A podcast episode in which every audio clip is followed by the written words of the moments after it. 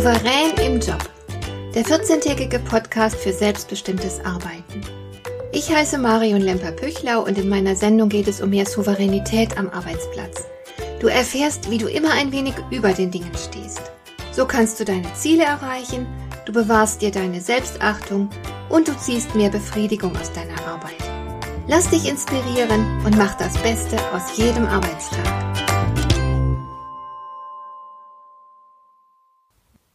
Neulich hatte ich eine Frau im Coaching, der die Ehre zuteil geworden war, einer bestimmten elitären Arbeitsgruppe angehören zu dürfen. Sie hat sich darüber sehr gefreut, aber ihre Freude erhielt schon sehr bald einen Dämpfer, denn es gab eine Person in dieser Gruppe, die den Neuzugang als persönliche Konkurrenz und Bedrohung wahrgenommen hat. Und diese Person fing nun an, sich meiner Kundin gegenüber unangemessen und auch sehr aggressiv und unreif zu verhalten. Sie wollte sie ärgern, und sie hätte es wohl am liebsten gehabt, wenn sich meine Kundin in Luft aufgelöst hätte. Wir haben diese Situation nicht lange analysieren müssen. Es war völlig klar, was sich da abspielte. Die besagte Person erlebte ihre Mitgliedschaft in dieser besonderen Arbeitsgruppe als Ego-Prothese. Sie war ein Mensch mit geringem Selbstwertgefühl und ihre Mitgliedschaft in dieser Arbeitsgruppe hat sie aufgewertet. Meine Kundin hingegen war ein Mensch, der in sich ruht, der stark ist und stark wirkt, munter und fröhlich daherkommt, gut mit anderen klarkommt, ein sehr erfülltes Privatleben hat und zudem auch noch gut aussieht. Ganz anders ihre Widersacherin. Diese Person ist kein glücklicher und zufriedener Mensch, ruht eben nicht in sich, sondern ist recht hungrig nach Bestätigung. Sie hat kein einnehmendes Wesen wie meine Kundin, sie ist schlechter ausgebildet als meine Kundin und sie sieht auch nicht so gut aus. Jetzt könnte man sagen Zickenkrieg, aber darum handelt es sich keinesfalls. Genau dieselbe Problematik habe ich auch schon unter Männern erlebt. Und da wurde die Aggression sogar noch weit ungenierter ausgelebt. Unter Frauen läuft es häufig eher gehemmt und verdeckt.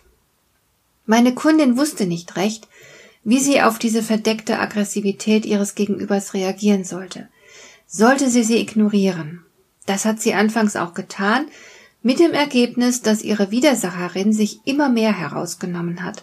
Sie hat zum Beispiel damit begonnen, Unverschämtheiten zu flüstern, wenn meine Kundin an ihr vorbeigegangen ist. Und das kann man natürlich auf gar keinen Fall ignorieren. Denn der andere wird es als Schwäche auslegen und er wird sich eingeladen fühlen, beim nächsten Mal noch eins draufzusetzen. Was also tun? Das Ziel ist glasklar und lautet Selbstschutz. Wenn du in solch einer oder auch in einer ähnlichen Situation bist, dann musst du etwas tun, um dich vor der Aggressivität deines Angreifers zu schützen. Du kannst es nicht zulassen, dass dir jemand deine Position wegnehmen will, dich womöglich rausekeln will, dich demütigen und im Grunde ja zerstören möchte. Wenn du Ansätze dazu erkennst, dann musst du einfach reagieren. Und hierzu gibt es natürlich verschiedene Möglichkeiten. Meine Kundin hat sich mit mir darüber ausgetauscht und zwei Strategien für sich ausgewählt.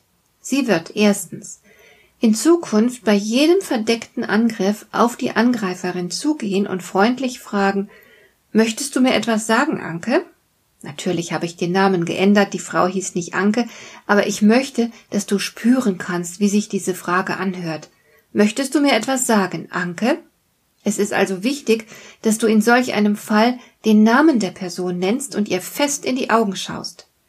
Aber der Tonfall muss unbedingt freundlich sein. Das ist vor allem deswegen wichtig, weil es beweist, wie sehr du über der Situation stehst.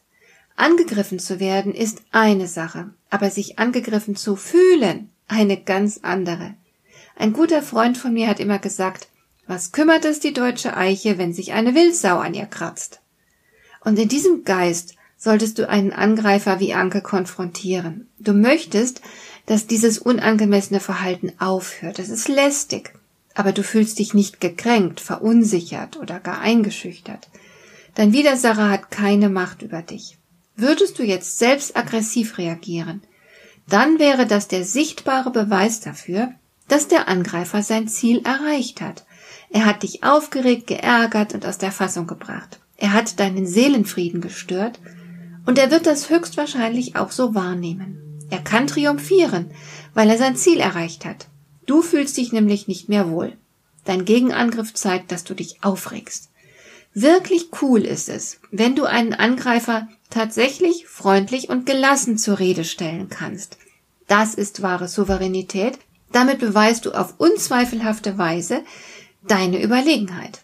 Und die zweite Strategie, die meine Kundin gewählt hat, bestand darin, dass sie ihre Widersacherin in der Gruppe isoliert hat. Das war wichtig, weil sonst womöglich die Gefahr bestanden hätte, dass sich diese Frau Unterstützung gegen meine Kundin von anderen Gruppenmitgliedern gesucht hätte. Es ging dabei ausschließlich um Selbstschutz, und bei der ganzen Sache ging es kein Moment darum, die Widersacherin zu bestrafen und fertig zu machen.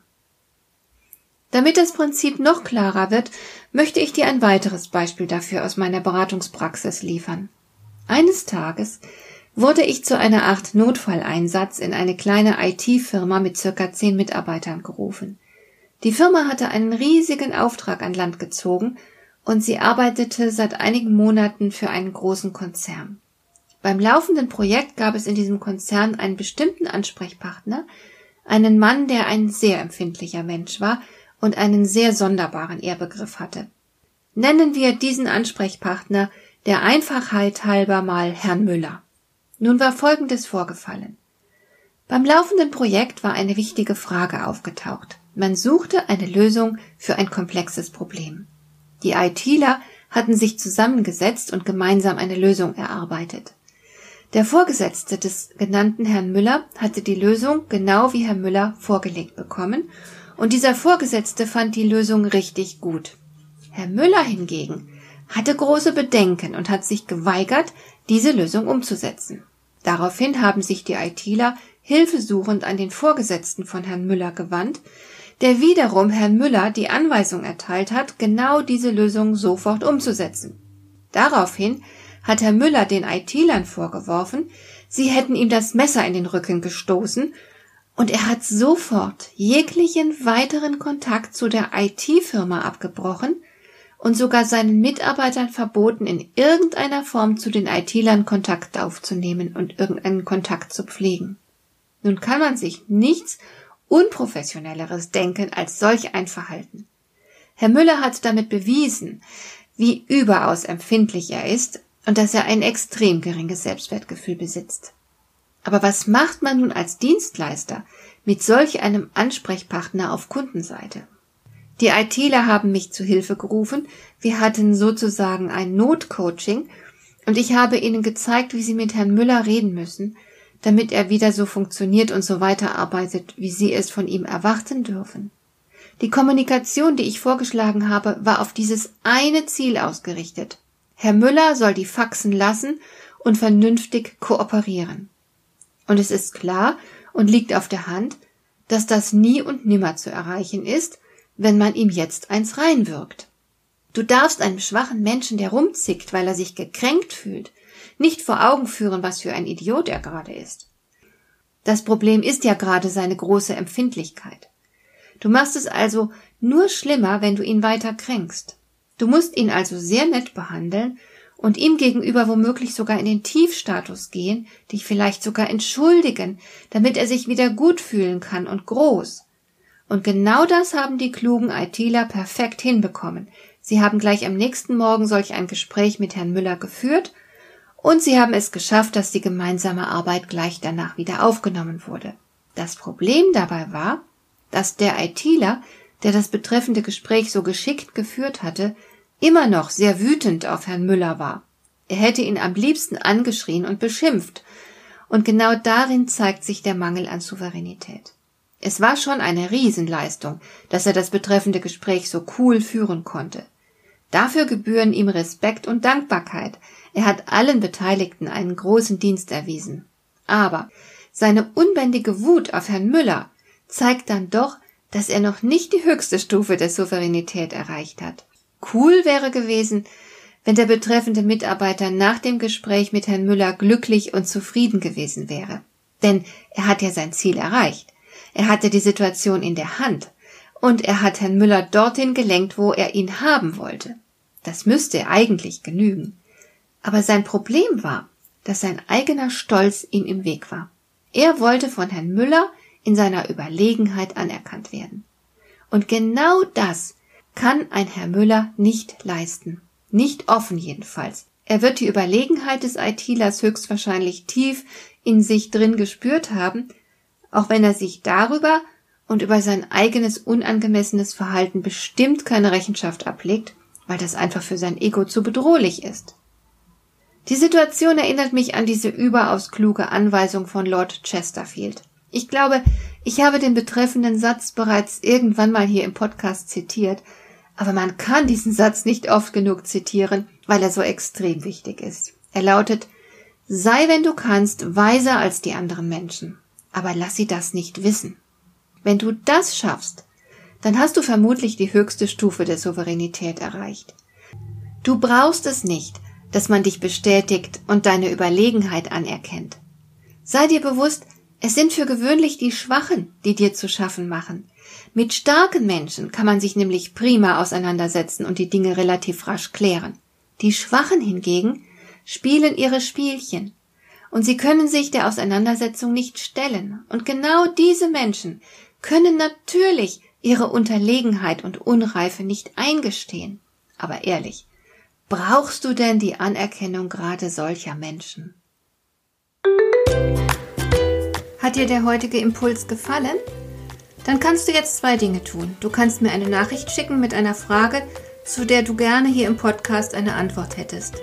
Du erreichst mich unter info@lemper-püchlau.de. Und du kannst eine Bewertung bei iTunes abgeben, damit diese Sendung für andere Interessierte sichtbarer wird. Schön, dass du mir zugehört hast. Bis zum nächsten Mal eine gute Zeit für dich.